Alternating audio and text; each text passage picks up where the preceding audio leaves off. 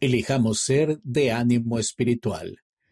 Por el elder José A. Teixeira, de la presidencia de los 70. Mantener nuestro progreso espiritual en la senda del Evangelio es como pedalear en una bicicleta. Ambas cosas requieren un esfuerzo diligente. Lidiar con cambios y saber qué hacer en los momentos difíciles es una de las extraordinarias bendiciones de ser miembros fieles de la Iglesia del Señor. El don del Espíritu Santo es el privilegio de recibir guía e inspiración continuas en tanto permanecemos fieles. Vida, paz, guía y protección. El apóstol Pablo dijo, El ánimo espiritual es vida y paz. Escoger ser de ánimo espiritual al llevar una vida digna de las suaves persuasiones del Espíritu Santo les brindará guía en sus decisiones y protección contra el peligro tanto físico como espiritual. Por medio del Espíritu Santo, pueden recibir dones del Espíritu para su propio beneficio y para el beneficio de las personas a las que aman y sirven. Lo que Él les comunica a su espíritu brinda mucha más certeza que cualquier otra comunicación que reciban por medio de los sentidos naturales. ¿Cómo pueden vivir siendo de ánimo espiritual y lograr que la guía que reciben del Espíritu Santo sea más abundante? 1. Estar en armonía con nuestro Padre Celestial y el Salvador.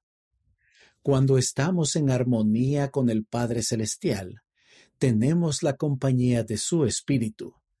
Al hacer de esa armonía una prioridad en nuestra vida, nos acercamos a Él y a su Hijo, Jesucristo, a quien Él ha enviado. 2.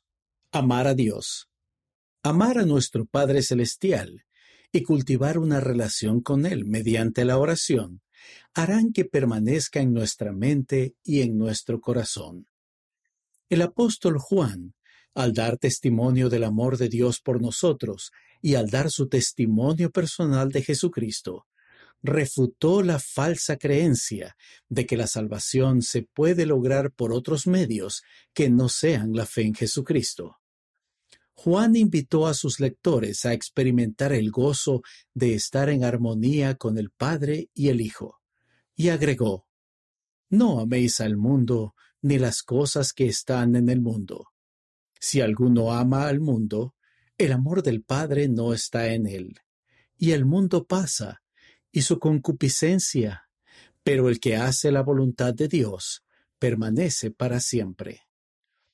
En esta vida podemos sentir el amor de Dios por medio de la compañía de su Espíritu. Cuando hacemos la voluntad de nuestro Padre Celestial y nos esforzamos por permanecer en la senda que nos conduce a Él, el Espíritu Santo puede guiarnos. 3. Recordar lo que el Salvador hizo por nosotros. La promesa de ambas oraciones sacramentales en que todos los que participen puedan tener su espíritu consigo tomamos la Santa Cena cada semana porque queremos preservar y nutrir nuestra espiritualidad. El presidente Darling H. Oaks, primer consejero de la primera presidencia, ha enseñado, Cuanto más nos alejamos de lo mundano, tanto más cerca nos sentimos de nuestro Padre Celestial y más capaces somos de dejarnos guiar por su Espíritu. A este atributo le llamamos espiritualidad. El presidente Oaks agregó, la forma en que interpretamos nuestras experiencias también depende del nivel de nuestra espiritualidad. Los que tenemos un testimonio del Evangelio de Jesucristo, debemos interpretar nuestras experiencias de acuerdo con nuestro conocimiento del propósito de la vida, de la misión de nuestro Salvador y del destino eterno de los hijos de Dios. 4. Reconocer las cosas espirituales. Testifico que la espiritualidad es la bendición de un esfuerzo constante de nuestra parte. Al procurar aprender y seguir las impresiones del Espíritu, podemos distinguir más fácilmente las cosas de Dios de las del mundo. El elder Quentin L. Cook, del Quórum de los Doce Apóstoles, dijo, Tal como la repetición y el esfuerzo constantes son necesarios para aumentar la capacidad física o mental, lo mismo ocurre con los asuntos espirituales. Desarrollemos nuestra espiritualidad. Gracias a la previsión de los líderes de la Iglesia, tenemos muchas herramientas excelentes para ayudarnos a fortalecer nuestra espiritualidad. Piensen en la creación de la aplicación Biblioteca del Evangelio, que permite que el poder de las escrituras y del estudio del Evangelio estén literalmente en sus bolsillos en todo momento. Piensen en los cambios relacionados con la administración, que fomentan el uso de la tecnología en tanto tendemos la mano a otras personas. Consideren el programa centrado en el hogar y apoyado por la Iglesia para aprender y los cursos de estudio de Ven Sígueme que pueden elevar nuestra espiritualidad donde quiera que estemos. Con todos estos recursos disponibles, no hay por qué estar en cuarentena espiritual podemos trabajar juntos aprovechando cada oportunidad de ser de ánimo espiritual, fomentando la vida y la paz, y haciendo conscientemente de la espiritualidad una parte integral de nuestra vida. En las escrituras se enseña, el fruto del Espíritu es amor, gozo, paz, longanimidad, benignidad, bondad, fe, mansedumbre y templanza.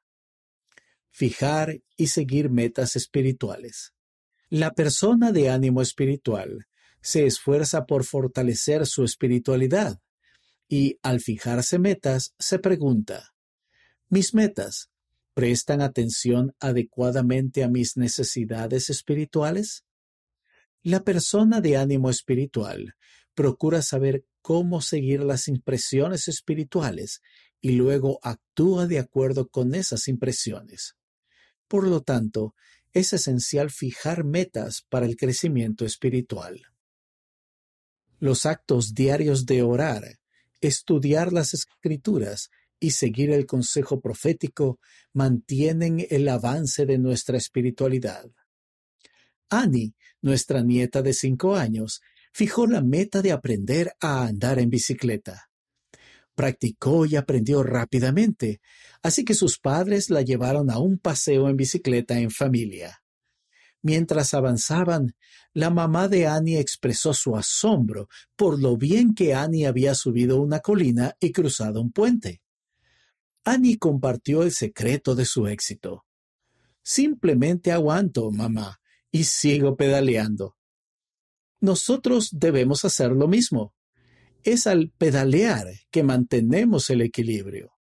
Los sencillos actos diarios de orar, estudiar las escrituras y seguir el consejo profético mantienen el avance de nuestra espiritualidad a pesar de las colinas, las pandemias y los cambios de la vida.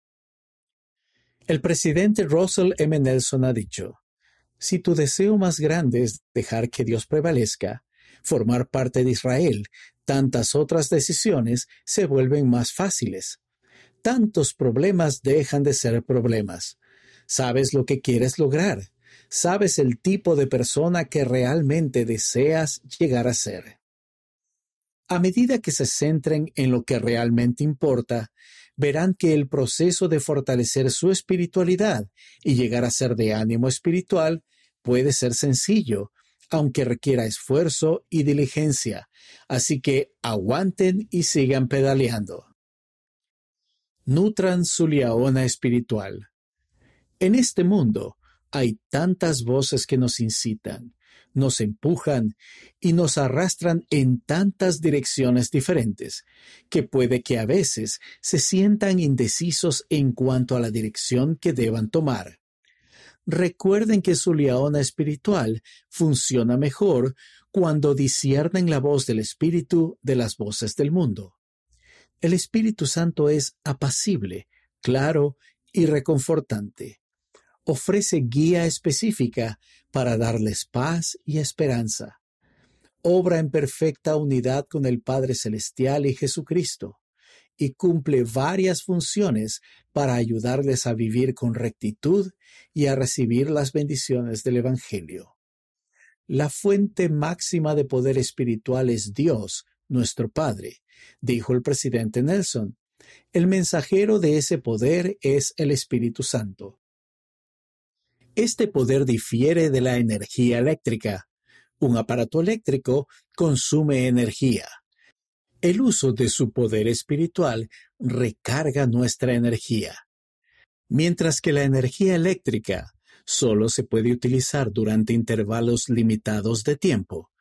El poder espiritual se puede utilizar por esta vida y por la eternidad. A fin de llegar a ser de ánimo espiritual, aguanten, sigan pedaleando y fijen metas espirituales.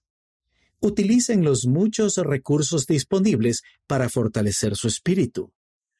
Testifico que ser de ánimo espiritual en verdad es vida y paz, que nuestra calidad de vida mejora cuando estamos en armonía con el Padre y el Hijo y que Dios nos ama y está al tanto de nosotros y de nuestras necesidades.